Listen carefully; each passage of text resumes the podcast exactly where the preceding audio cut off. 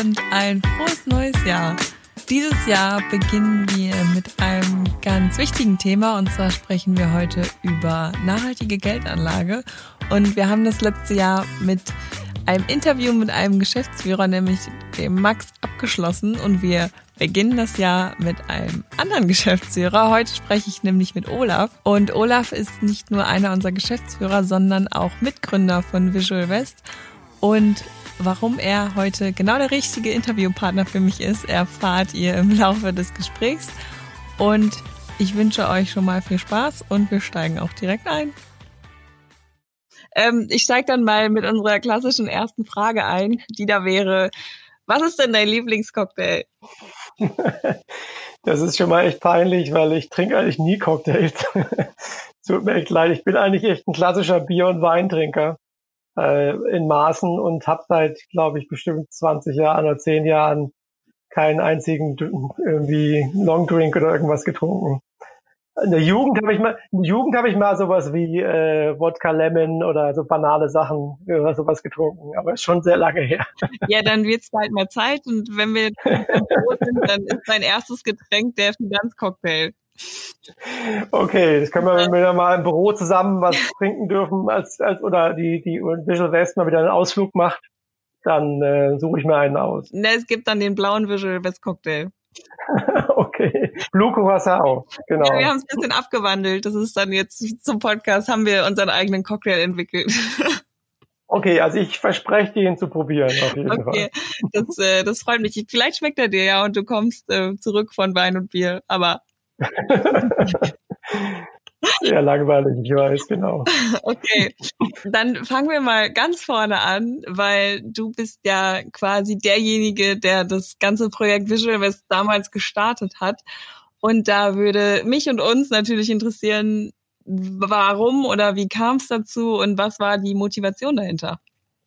Ja, also ich, ich sage mal gerne, dass äh, mir war langweilig. Äh, das war einer der Auslöser war es wirklich auch. Es war eine Zeit, da passierte nicht so viel. Das war jetzt vor der ganzen Fintech-Innovationswelt, muss man schon sagen. Da gab es so die Leute, die hatten eine Direktbankverbindung und kauften da ihre Wertpapiere. Die anderen gingen in die Bank. Ja. Und Vermögensmanagement war es für reiche Leute. Man musste so 50.000 oder mehr Euro haben, kriegte dann Berater und das war alles ähm, relativ lange unverändert gewesen. Und was man dann gesehen hat, dann kamen die Informationen aus, aus UK, England und aus USA. Da gab es Unternehmen wie Nutmeg oder auch Betterment, die gibt es heute auch noch, die plötzlich gezeigt haben, man kann das ja auch anders machen. Es gibt also einen dritten Weg sozusagen. Und ein Weg war auch jemand, der kein Finanzexperte ist und selber seine ETF bei einer Direktbank oder Neobroker kaufen kann, auch das vorkam. Das fand ich ehrlich gesagt super spannend, ja, weil es plötzlich wurde Geschäft, was immer so kompliziert war und langweilige Wertpapier, juristische Bögen ausgefüllt werden mussten.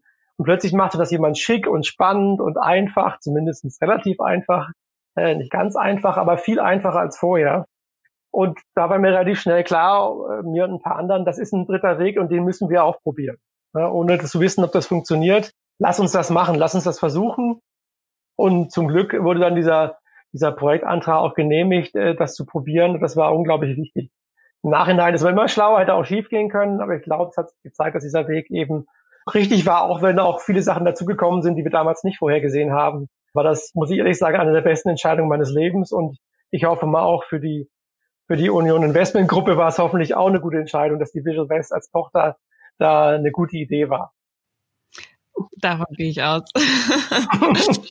ähm, dann warst du früher sozusagen die treibende Kraft. Was ist denn heute deine Aufgabe als Geschäftsführer? Ja gut, wir haben ja heute mehrere Geschäftsführer, weil wir natürlich auch viel größer sind. Wir haben da angefangen mit, mit, mit zwei, drei Leuten und, und einem Haufen externer. Inzwischen sind wir ja fast 30 oder sogar mehr. Also wir sind stark gewachsen.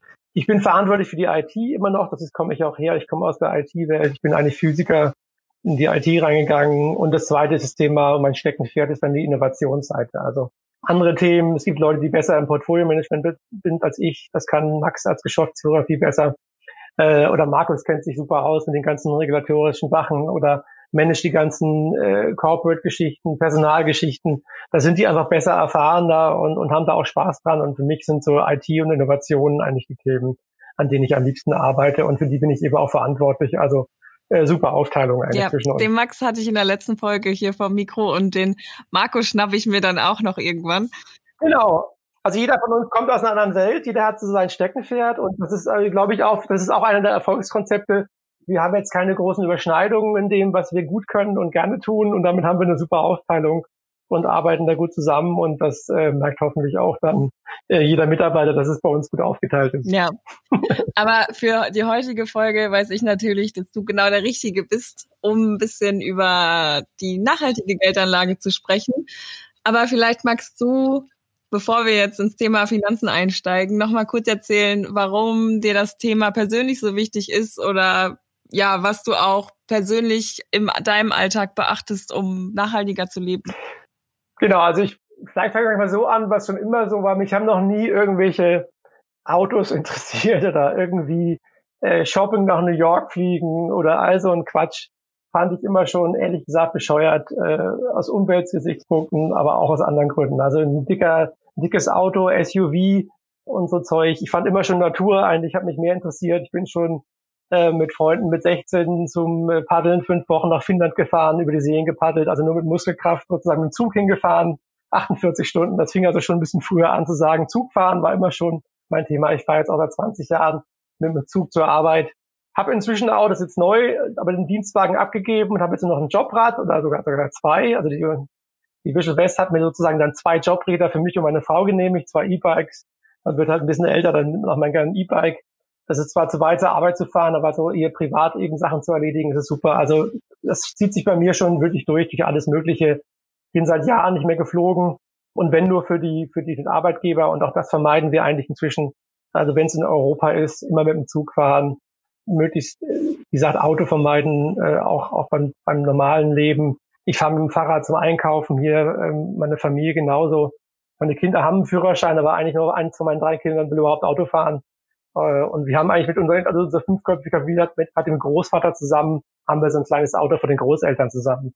Das heißt wirklich keine, keine große Einschränkung sind, dass wir jetzt hier darben würden und nur Körner essen, sondern äh, wirklich, wir versuchen ein vernünftiges Leben zu führen, Plastik zu vermeiden, Flüge zu vermeiden. Ich glaube, damit kann man schon viel, viel für machen. Äh, klar, so Sachen wie, dass man jetzt vernünftig sein Haus isoliert, gehört auch dazu und solche Dinge. Also das zieht sich schon so ein bisschen durch mein ganzes Leben durch, ohne dass ich sagen würde, ich bin jetzt hier ein dogmatischer Grüner oder sowas. Aber die Idee finde ich sehr gut und ich glaube, das gehört auch dazu. Äh, und wenn man Kinder hat, sowieso an das Thema zu denken. Und man muss sich ja wirklich nur minimal einschränken. Ne? Man kann durchaus extrem viel machen, äh, ohne dass man da jetzt wirklich darben muss, sozusagen. Ne? Und diesen Luxus, wie gesagt, ich fliege mal für ein Wochenende nach New York, ganz offen, das braucht kein Mensch. Und wer das braucht, hat ein Problem, meiner Meinung nach. Ne? Aber kann man drüber streiten, aber das ist so meine Meinung dazu. Ja, es gibt also viele kleine Dinge, die man ja im Alltag beachten kann, um den nachhaltiger zu gestalten, wie du jetzt gesagt hast, zum Beispiel mit dem Fahrradfahren oder auch mit dem Zug. Und eine Sache, wie man sein ja, Alltag nachhaltiger gestalten kann, ist da natürlich auch sein Geld nachhaltig zu investieren.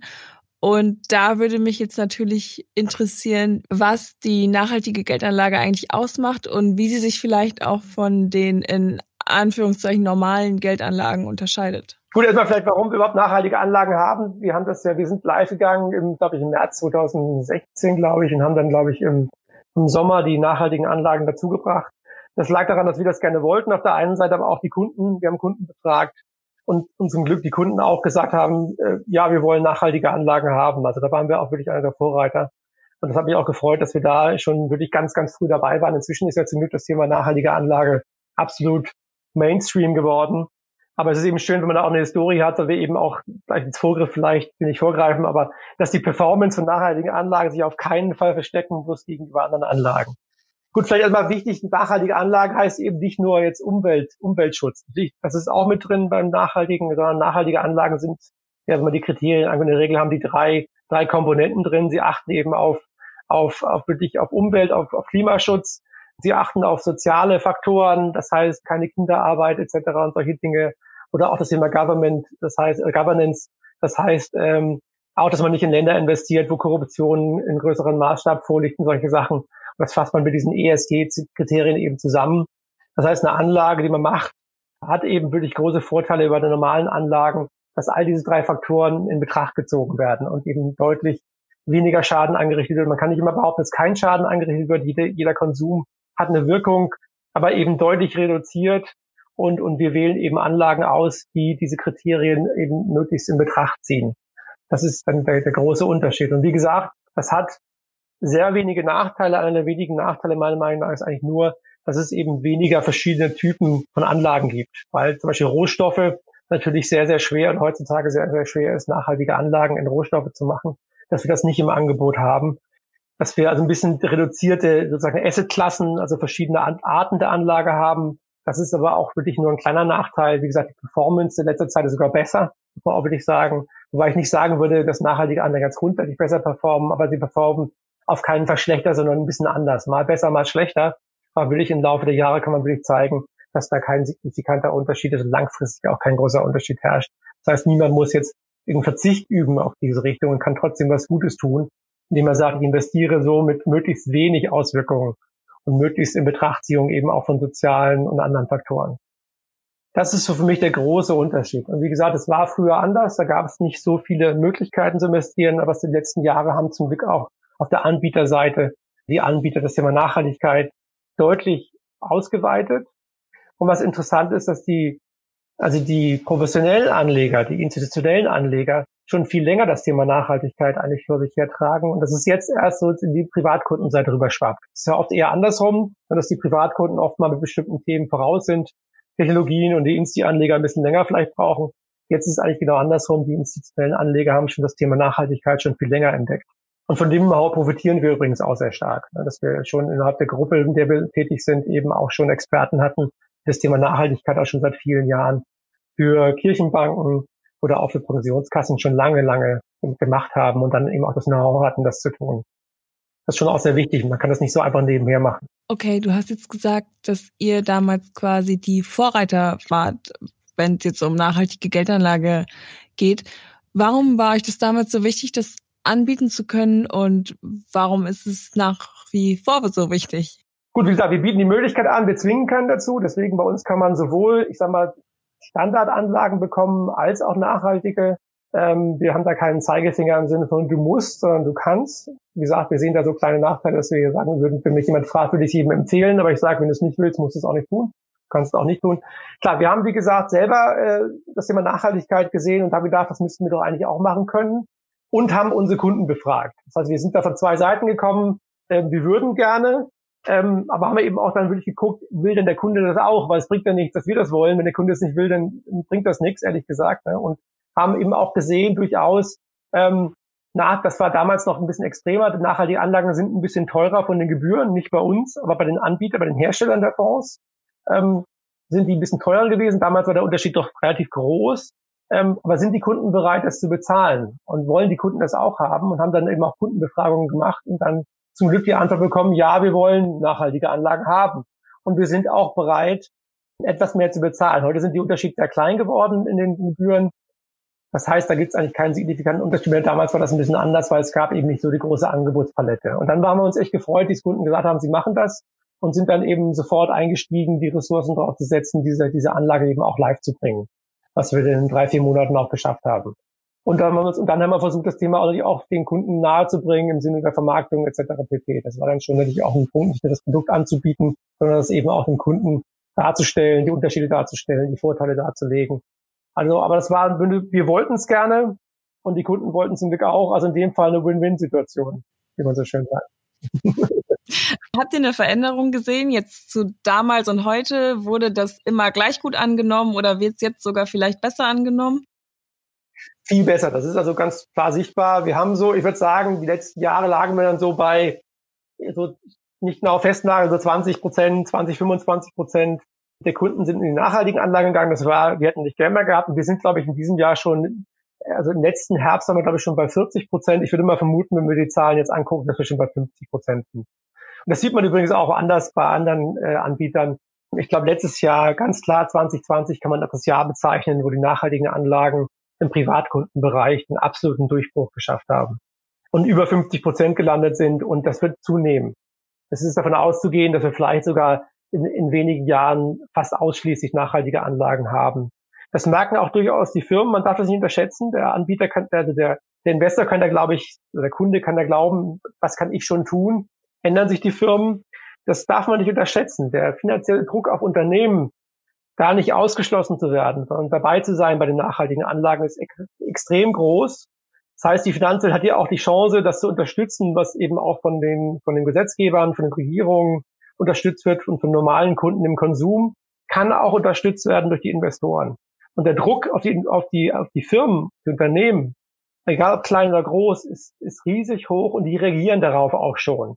Vielleicht nicht schnell genug, vielleicht nicht ausreichend genug, aber zumindest reagieren sie und der Druck von allen Seiten führt schon dazu, da glaube ich, dass die Welt sich die letzten Jahre deutlich entwickelt hat, nicht da ist, wo wir hinwollen. Ich glaube, das wissen wir auch alle. Wir müssen da noch mehr tun. Aber es ist zumindest eine deutliche Beschleunigung sichtbar, dass Firmen versuchen, nachhaltiger zu wirtschaften, weil sie genau wissen, dass sie auf Dauer weder von Insti-Anlegern noch von Privatkunden irgendwann Geld bekommen werden oder nur im sehr geringen Maße. Und das steuert schon Unternehmen um. Das würde ich, wie gesagt, nicht unterschätzen. Das ist ein Druck, der, der hat seine Wirkung und den sieht man schon. Gut so. Ja, auf jeden Fall. Ähm, wenn du jetzt sagst, die Kunden können das, wenn sie sich für die nachhaltige Geldanlage entscheiden, so ein bisschen steuern, eignet sich denn die nachhaltige Geldanlage für jeden? Und kannst du so jetzt vielleicht von Visual West aussprechen, unterscheiden sich die Kunden, die jetzt zum Beispiel nachhaltig anlegen, von den Kunden, die nicht nachhaltig anlegen? Also wenn du mich fragst, persönlich würde ich sagen, es ist für jeden was. Aber es muss nicht jeder sozusagen. Ne? Also ich sehe, wie gesagt, so kleine Nachteile, das, wie gesagt, es ist ein bisschen weniger diversifiziert. Das, das sind so kleinere Nachteile, äh, wo ich sagen würde, die sind aber wirklich überschaubar. Dass ich sagen würde, grundsätzlich kann eigentlich jeder in Nachhaltigkeit investieren. Aber wie gesagt, man muss nicht, man kann auch nicht nachhaltig oder in normale Investments reingehen bei uns. Äh, da würden wir, wie gesagt, keine Vorgabe machen. Die Kunden unterscheiden sich nicht wirklich signifikant. Also man könnte jetzt nicht sagen, was nicht, was wir auch gedacht haben, die Jungen investieren alle grün und die Alten investieren alle nicht grün. Das ist nicht so. Das mag aber auch sein, dass unsere Kundschaft ja sowieso nicht unbedingt vielleicht ein Querschnitt der normalen Bevölkerung ist, sondern schon eine gewisse äh, Auswahl darstellt im Sinne von, es sind Leute, die es selber machen wollen, die einen Robo-Advisor nutzen, die digital vielleicht eher aufgeschlossener sind, auch mal neue Sachen zu probieren. Das ist ja nicht der durchschnittliche Anleger in Deutschland, der sehr, durchaus sehr konservativ oder gar nicht anlegt. Und das heißt, ich glaube aber schon, dass das Thema Nachhaltigkeit keinesfalls ähm, auf eine bestimmte Altersgruppe oder Kundengruppe oder Bildungsgruppe fokussiert ist, sondern eigentlich wirklich schon wie gesagt, spätestens seit letztem Jahr eigentlich in der, in der Breite angekommen ist. Es gibt natürlich schon Unterschiede im Sinne, was die Kunden haben wollen. Wir werden auch nicht jeden Kunden bedienen können. Es gibt zum Beispiel also auch einen Anbieter wie die, die GLS Bank. GLS Bank ist, ist, würde ich sagen, die grünste Bank Deutschlands, gibt es schon seit vielen Jahren, die, die ein sehr nachhaltiges Banking betreiben, die auch ein Angebot haben. Und ich sage es auch so gerne, weil wir auch da diese Bank unterstützen, dabei so ein Angebot zu machen die halt in der Auswahl der Fonds einfach wirklich ihre Kriterien speziell anlegen. Und wenn jemand sagt, ich möchte das vielleicht noch ein bisschen härter, grüner haben, äh, in Anführungsstrichen, dann kann man sich auch überlegen oder man das mit verknüpfen mit dem Banking insgesamt, dann kann man natürlich auch zur GLS-Bank gehen und da was bekommen, was wir, wir vielleicht nicht so liefern können. Das, das ist, glaube ich, jedem Geschmackssache, wie weit möchte man es bringen, wie möchte man es angeboten haben, möchte ich nur investieren oder möchte ich mein grundsätzliches Banking so machen ich glaube, der Markt gibt für jeden ein gutes Angebot her, sozusagen auch. Und aber was wir auch sehen werden, ist, dass, was sehen wir auch so, dass jeder Finanzanbieter in Deutschland eigentlich das Thema Nachhaltigkeit für sich entdeckt hat und entdecken muss. Weil wie gesagt, auch auf der Kundenseite ist das Interesse da. Äh, der Gesetzgeber pusht es, die EU pusht es. Ähm, und es ist so, dass wir das Thema grünes Banking in Deutschland eigentlich fast schon zum Standard werden wird und sich dann eben einige rausheben, die es eben noch besser und genauer machen, wie eine GLS-Bank zum Beispiel. Gut, also nachhaltige Geldanlage ist prinzipiell was für jeden und es gibt, würde ich mal sagen, mehr Vor- als Nachteile. Und ich finde es vor allen Dingen interessant, dass du, wie du gesagt hast, dass man als Kunde das nachhaltige Angebot von Firmen beeinflussen kann. Und du hast auch gesagt, dass es gerade diesen Wandel schon gibt und ich meine, ich persönlich kann sagen, dass man diesen Wandel ja auch nicht nur jetzt im Finanzwesen sieht, sondern ich glaube, aktuell fast jede Branche versucht, so an ihrem nachhaltigen Angebot zu arbeiten, ob es jetzt beim Einkaufen ist oder ja sogar in so einer Branche wie zum Beispiel der Modebranche, die versuchen es. Ja, also was ich zum Beispiel persönlich nicht gut finde, ist jetzt die dicken SUVs mit 300 PS als Hybrid rauszubringen und das als nachhaltig oder sparsam zu verkaufen, ist natürlich ein Lacher, ehrlich gesagt, vor dem Herrn, ehrlich gesagt. Also das ist ein Witz. Das ist ein Feigenblatt, das ist Schwachsinn, ehrlich gesagt. Ne? Wenn man ein Auto hat mit, dann hilft auch kein Elektro oder kein, oder kein Hybrid. Ne? Ein dickes, riesiges, schweres, tonnenschweres Auto, äh, da will ich jetzt keine Marken nennen, hier gibt's genug, das sind alle dabei, hat mit Sparen nichts zu tun und sollte man lieber bleiben lassen. Dann soll man lieber ehrlich sein, ich will ein dickes Auto fahren und nicht so tun, als wenn ich ein grünes Auto fahre, ähm, was aber dann 300, 400 PS hat und, und drei Tonnen wiegt. Hirnrissig, ehrlich gesagt. Ne? Das ist keine Nachhaltigkeit und das ist ein Feigenbettchen. Und so sollte man das nicht anfangen. Also man sollte es schon auch ernst meinen, in Anführungsstrichen, wenn man sowas tut. Und nicht versuchen, dann irgendwie Greenwashing zu betreiben. Das ist schon wichtig. Deswegen muss man es auch eben, sag mal, ohne dass man Spaß verliert, aber man muss halt schon gucken, dass man auch nicht sinnlos irgendwas vorspielt, was man nicht hat. Ja, aber dafür gibt's ja zumindest bei der nachhaltigen Geldanlage ja auch die ESG-Kriterien. Genau. Anhand dessen kann man es dann ja messen. Genau, wir geben, wir geben ja auch konkret an, was die Anlage sich unterscheidet im Sinne von, dass der CO2-Ausstoß dann deutlich besser ist oder reduziert wird dadurch, dass man diese Anlagen macht, ähm, welche sozialen Kriterien eingehalten werden. Es gibt Scores, es gibt also Anbieter am Markt, die wirklich konkret vergleichbar machen, verschiedene Anlagen und das ist genau nach denen wir uns dann halten. Ähm, wir sind bei den Verbänden mit dabei, es gibt verschiedene Verbände in Deutschland, äh, wo wir mit dabei sind, von FNG über Leaders for Climate Action, wo wir auch durchaus uns verpflichten, mitzumachen und, und, und von uns selber aus als Unternehmen einzusparen, aber eben auch auf der Anlagenseite wirklich versuchen, transparent darzustellen, was wirklich die Vorteile sind und was eingespart wird und was besser ist als die normalen Anlagen. Geben diese Zahlen auf unserer Homepage auch an, das kann man sich da angucken. Da versuchen wir wirklich diese Transparenz, die man, glaube ich, auch braucht, dass man das die Informationen auch gibt. Da kann man sicherlich noch mehr tun, da sind wir auch dran. Wir haben durchaus Ideen, das noch weiterzubringen. Aber ich glaube, wir sind schon gut gestartet und können da schon stolz sein auf das, was wir geschafft haben. Wollen das aber, wie gesagt, noch weiterbringen. Das ist nicht zu Ende, da wo wir jetzt stehen. Ja, auf jeden Fall. Und das ist auch gut so. soll sich ja dann ähm, schön weiterentwickeln. Aber es kann sich ja, also ich bin der Meinung, es kann sich auch jeder persönlich in kleinen Schritten weiterentwickeln. Ich glaube, wenn man jetzt so versucht, nachhaltiger zu leben, darf man es nicht schwarz und weiß sehen. Also man muss jetzt nicht von 0 auf 100, sondern irgendwie mit kleinen, in kleinen Schritten versuchen, das ein bisschen das Thema mal ein bisschen anzugehen.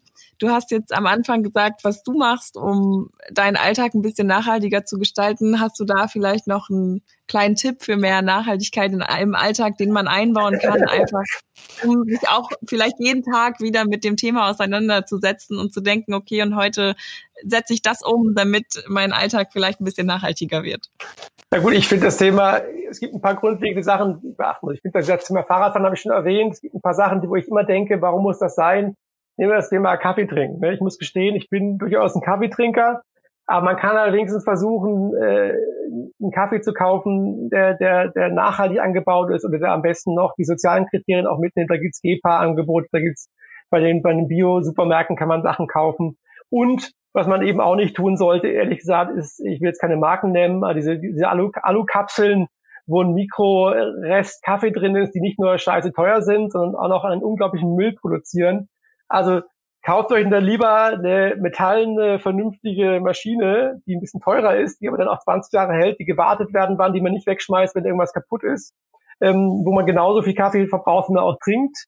Kauft einen vernünftigen Kaffee und dann schmeckt der Kaffee sowieso erstens auch besser muss ein bisschen gemacht werden, ein bisschen Handarbeit, ne? aber das ist ganz einfach und für jeden machbar und auch langfristig spart man noch Geld dabei obendrauf. Und von der Umwelt hat man auch was Gutes getan und diese ganzen Müllberge, äh, dieser Lifestyle-Quatsch, irgendwelche Alukapseln zu haben, läuft bei mir auch unter dem Stichwort, was soll der Blödsinn? Und das braucht kein Mensch. Und niemand muss auf irgendwas verzichten. Ne? Wir reden hier nicht davon, dass man keinen Kaffee trinken sollte, ne? Äh, sondern man macht es halt so, dass man den Kaffee, den man kauft, vernünftig macht. Beim Fleisch gilt was ähnliches. Äh, ich bin jetzt schon geschehen kein Vegetarier, aber ich bin Flexitarier, wie man so schön sagt. Ne? Das heißt, weniger Fleisch und wenn, dann auch wirklich ein Stück Biofleisch, einfach ein gutes. Das spart unglaublich viel, auch ökologisch ein. Aber auch kein Mensch muss jeden Tag, was ich für Fleisch essen. Aber das ist jetzt schon wiederum meine persönliche Einstellung, logischerweise. Äh, jetzt zu sagen, ihr dürft kein Fleisch mehr essen, wird sich nicht durchsetzen lassen. Aber wie gesagt, kleiner Verzicht, aber dafür aber Qualität, glaube ich, ist auch ein Stück fast schon Lebensqualitätverbesserung. Ne? Also deswegen, glaube ich, kommt man da nicht von der Idee zu sagen, wir müssen alle äh, ein trauriges Leben führen. Dem ist ja nicht so, muss man ja sagen, ne? sondern man kann ja sein Leben fast besser gestalten, gesünder gestalten und gleichzeitig was Gutes tun. Wenn man das hinkriegt, glaube ich, diese Kombinatorik, dann macht man es genau richtig. Aber wie gesagt, es ist jetzt eine persönliche Einstellung, wo man sagen muss, du fragst mich jetzt nach meinem persönlichen Ding ich würde mir nicht anmaßen, den Leuten zu sagen, sie müssen das also tun. Das ist auch klar. Das ist, äh, muss man ehrlich sein, da kann man nicht versuchen, das mit der Knute hinzukriegen, sondern darauf hoffen, dass Information, Aufklärung, Lerneffekte jedem das zeigen. Aber jeder, der Kinder hat oder jeder, der ein bisschen in die Zukunft denkt, äh, müsste da eigentlich selber drauf kommen. Darauf hoffe ich dann auch. genau, und deshalb machen wir heute auch diese Podcast-Folge, damit vor allen Dingen auch die Möglichkeit zur nachhaltigen Geldanlage mal vorgestellt wird und wir aber jetzt auch generell mal ein wenig über Nachhaltigkeit reden, um vielleicht auch ein bisschen Inspiration zu bieten. Und wie du jetzt schon gesagt hast, auch mal einfach darauf achten, bei den Sachen, die man kauft, wo kommen die eigentlich her oder wie sind sie angebaut? Vielleicht auch, wie sind sie verpackt? Und da kommt vielleicht auch noch mal ein Tipp von mir. Vielleicht machen es auch schon alle. Das wäre natürlich schön, aber halt auch eine Sache, mit der man jeden Tag konfrontiert wird und auf die man vielleicht einfach mal ein bisschen mehr noch achtet, nämlich ja, die Mülltrennung. Gut, das sollte eigentlich jeder seit vielen Jahren schon tun, weil Mülltrennung ist ja eigentlich inzwischen eigentlich ein alter Hut und wenn das nicht läuft, klar, dann haben wir ein Problem. Klar, der Müll muss auch gut verarbeitet werden, aber ist eigentlich ein No-Brainer, ja klar, muss eigentlich gemacht werden. Ja, noch ein Punkt vielleicht auch, was ich auch, man sollte natürlich möglichst mit dem Zug fahren oder reisen, äh, vielleicht auch dahin machen, wo es eben sinnvoll ist, mit dem Zug hinzukommen oder mit einem Auto mit, mit, mit vielen Leuten drin ist durchaus auch ja deutlich besser, als wenn einer in, alleine in einem dicken Auto sitzt. Aber wenn man mal fliegen muss, aus beruflichen Gründen kann das passieren oder auch privat wird man natürlich nach Australien jetzt und wenn man das vielleicht machen möchte, weil es einfach eine, eine Weltreise ist, die die Studenten machen oder die Schüler nach dem Abi, ist das ja verständlich. Man kann sowas aber auch durchaus ausgleichen. Ne? Das ist, manche beschimpfen das als Ablasshandel. Da ist sicherlich auch ein Argument dran. Ich finde aber trotzdem, dass es okay ist, dann zu sagen, okay, wenn ich es dann schon tun muss, versuche ich es wenigstens zu kompensieren.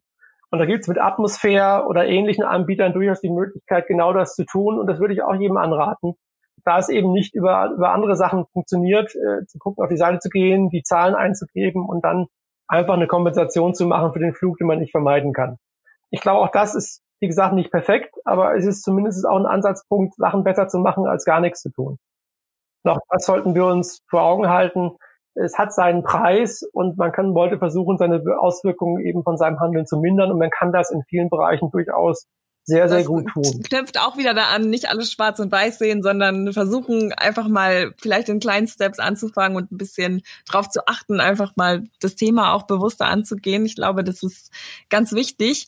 Vielleicht ja auch mit nachhaltiger Geldanlage, wo wir wieder zurück zum Thema Geld kommen. Nämlich, ich brauche nämlich noch deinen dein Tipp für Finanzneulinge, die jetzt sich mit Geld aus, wie mir, die sich jetzt mit Geldanlage beschäftigen und vielleicht so ein allgemeiner Tipp, was was dir einfällt, wenn man anfängt, sich mit Geldanlage zu beschäftigen? Gut, man sollte sich halt schon ein bisschen informieren. Ne? Das heißt, man sollte mal einfach verstehen, was gibt's für Produkte und da kann man sich auch durchaus, glaube ich, sehr viel Informationen reinholen. Was man nicht tun sollte, ist auf irgendwelche Hype-Worte zu setzen. Das Geheimnis der Woche, der todsichere Tipp äh, ist todsicher daneben, ehrlich gesagt. Ne? Äh, das funktioniert nie. Das heißt, es gilt eigentlich eine Sache, die ich auch von Max, äh, der bei dir schon war, gelernt habe, ne, dass die Grundlage ist langfristig, am besten zehn Jahre plus investieren, regelmäßig, am besten einen Sparplan, das ist ganz banal, diversifiziert. Das heißt, in den Fonds, in den ETF oder was immer auch breit gestreut da ist. Und das vierte ist ganz klar das Thema Nachhaltigkeit. Wenn ich jetzt zum Beispiel ganz klar einen Tipp geben würde, ne, für die Kinder, machen Sparplan, für die Kinder ein, ein nachhaltiges Produkt. Das macht absolut Sinn für die Kinder, das macht Sinn für die Eltern, das macht Sinn für die Zukunft. Ähm, das ist genau die Mischung. Das macht, da macht man alles richtig ein. Da kann man nicht, auch nicht viel falsch machen. Da muss man auch keine Angst haben, weil auf zehn Jahre oder mehr, oder wenn man mit dem Kind klein anfängt, auf 20 Jahre oder was auch immer, da gleichen sich die Krisen alle aus. Man sollte nicht versuchen, da irgendwie ein Market-Timing hinzukriegen im Sinne von, ich habe den todsicheren Tipp, mein Nachbar, mein Freund, mein Wichers hat mir da einen Tipp gegeben, dass der Superaktie von so und so. Das habe ich schon so oft erlebt, wie das in die, in die Hosen geht, ehrlich gesagt. Das funktioniert so nicht. Der Privatanleger ist immer der Letzte in der Nahrungskette. Der verliert immer gegenüber allen anderen Anlegern, weil er die Informationen später bekommt und später reagiert. denkt langfristig, denkt, spart regelmäßig. Das ist, was funktioniert. Und alles andere ist Bullshit. Ganz klar. Das war ein sehr schöner Tipp zum Ende. Und äh, ja, dann sind wir auch schon am Ende. Und ich danke dir ganz herzlich für deine Zeit. Es hat Spaß gemacht auf jeden Fall. War sehr interessant, auch mal hier jetzt über die nachhaltige Geldanlage zu sprechen. Und ja, Dankeschön. Vielen Dank an dich. danke, dass du diesen Podcast machst für uns, ehrlich gesagt. Das ist eine andere Sicht auf die Dinge und äh, wir hoffen, dass es ein Erfolg ist auf jeden Fall, weil dass es den Kunden gefällt. Und damit sind wir auch fast durch für heute. Ich habe noch den kleinen Reminder beziehungsweise den kleinen Anstoß an euch. Ich würde mich wahnsinnig freuen, wenn ihr uns bei Instagram, wir werden in den nächsten Tagen mal danach fragen, uns eure persönlichen Tipps gebt, die ihr so beachtet, um den Alltag nachhaltiger zu gestalten.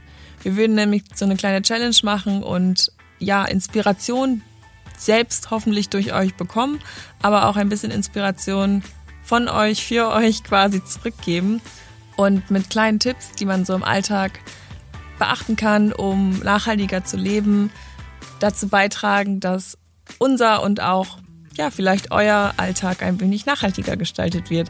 Also es wäre total super, wenn ihr auf unserem Instagram-Account Visual Best vorbeischaut und uns eure Tipps da lasst. Das wäre ganz lieb. Und dann verabschiede ich mich für heute und ich hoffe, euch hat die Folge Spaß gemacht und sie war auch genauso informativ für mich. Ich fand es cool, auch mal so ein bisschen nicht nur über das Finanzthema, sondern auch über jetzt das generelle Thema Nachhaltigkeit zu sprechen. Und wir haben jetzt so ein bisschen die nachhaltige Geldanlage angekratzt. Ich denke, da kann man noch tiefer reingehen. Das werden wir dann in einer kommenden Folge bestimmt nochmal tun. Und bis zur nächsten Folge verabschiede ich mich erstmal und wünsche euch nur das Beste. Bis dahin. Ciao.